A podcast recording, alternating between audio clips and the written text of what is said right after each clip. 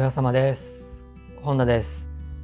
今回も体重無視のダイエットラジオを配信していきます。よろしくお願いします。はい、えーまずは簡単に自己紹介からです。本田修平です。普段はオンラインでダイエットのコーチをしたり、あとはえダイエットの講座を販売、提供しています。はい。ということで今回は食物繊維を制するものはダイエットを制すという話をしていきます。はい。で前回ですね、あの正しい糖質オフについてお話をしました。でこれは復習になりますけど、正しい糖質オフイコール適度な糖質プラス良質な油プラス食物繊維こんな感じですね。このね公式はぜひ覚えておいてください。で今回は食物繊維を取り上げようかなと思います。でこれ率直に言ってですね食物繊維は最強の栄養素ですね。何が最強かってあの一言では言い表せないんですけど、まあ、極端な話ダイエッターは食物繊維をこう意識的に取るようにするだけでも健康的に体型が変わってきます。食物繊維のね効果をざっと上げるとえまずはえ腸内環境を整えるですね。で肥満の人っていうのは腸内環境が悪化している場合が多いので非常におすすめなんですね。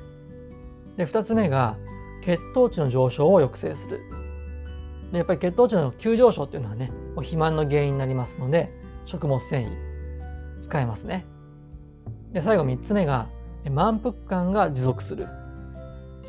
はい。でこれやっぱ食べ過ぎはね間違いなく太るわけですからこれもね非常に食物繊維のあの素晴らしい効果かなと思います。でまあこういう感じで食物繊維はですねこのダイエッターの問題点っていうのを解決してくれる非常に優秀な栄養素なんですよね。でじゃあねその食物繊維を何か取ればいいのかということなんですけど僕のおすすめはえまずは海藻類ですね。海藻類。で海藻類にはいろいろと種類があるんですけどあの肉厚のねわかめなんかは非常にいいですよね。で肉厚なのでよく噛んで食べますよね。でこれによってあの早食い防止にもなるので一石二鳥かなと思います。あとは、えーと、こんにゃくも非常におすすめですね。こんにゃく。でこんにゃくもやっぱりよく噛まないと飲み込めないので早食い防止になります。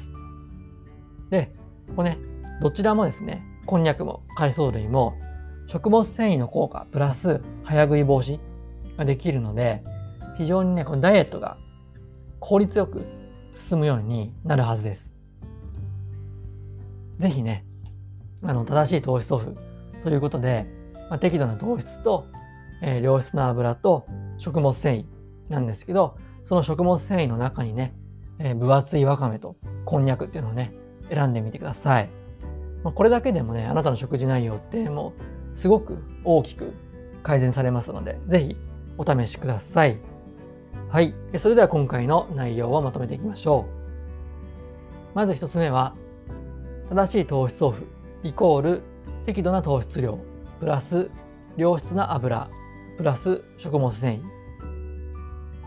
で2つ目が食物繊維はダイエッターの最強の味方最後3つ目が海藻類とこんにゃくが食物繊維を取るのにおすすめこんな感じですね今回はこの3つのポイントをぜひ押さえておいてください。はい。それでは最後まで聞いてくださってありがとうございました。次回の配信もよろしくお願いします。お疲れ様でした。